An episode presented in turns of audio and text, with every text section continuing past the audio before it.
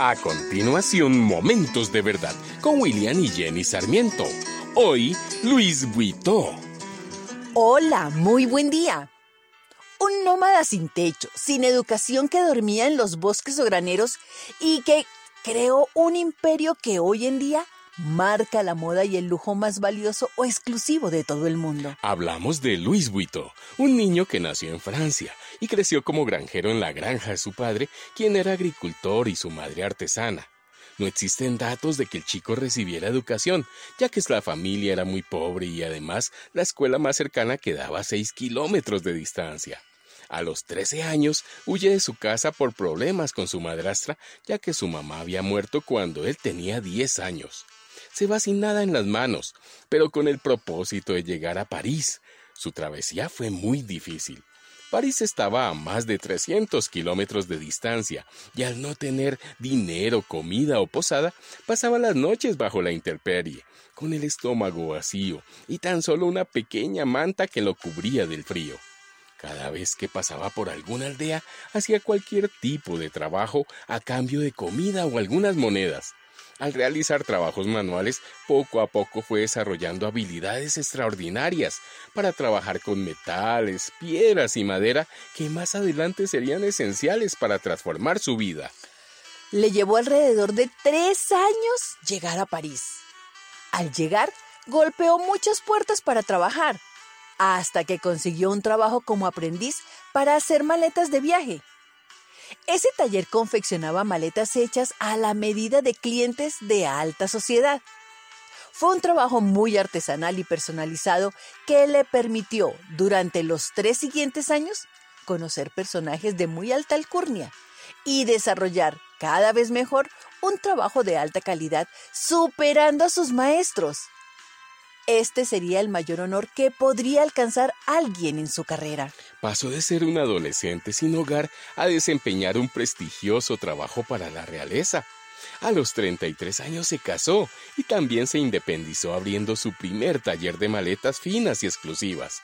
Conociendo algunas desventajas que tenían las maletas que antes elaboraba, creó nuevos diseños con materiales más resistentes, livianos y manejables.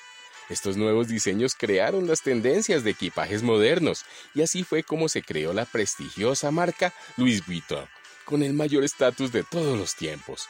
Su empresa creció en gran manera y luego la compañía pasó a manos de su hijo.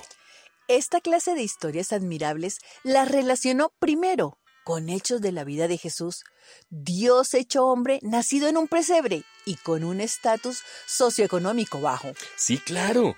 Incluso podemos leer en la palabra en el libro de Lucas que Jesús y sus discípulos iban por el camino y alguien les dijo, Te seguiré a donde quiera que vayas.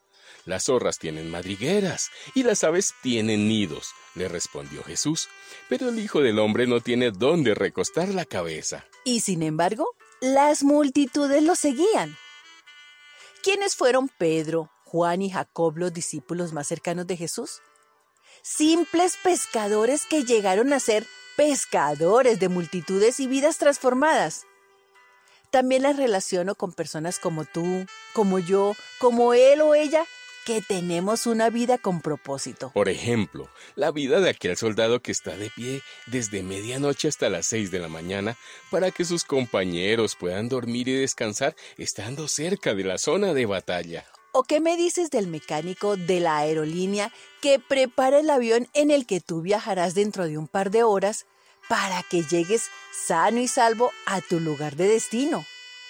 O de la persona que te pasa el café cada mañana para que inicies tu día laboral con más energía.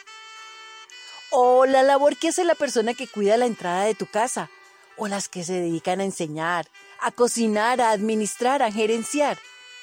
En fin, lo mejor es que de acuerdo con la actitud que tengas, habrá resultados. Luis Buito pasó las duras y las maduras, pero llegó tan alto como se lo propuso y aún después de muerto, su marca es todo un éxito.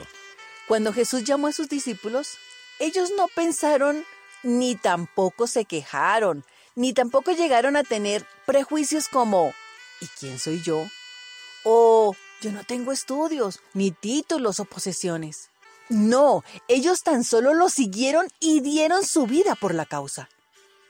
Ahora te pregunto, ¿cuál es tu llamado?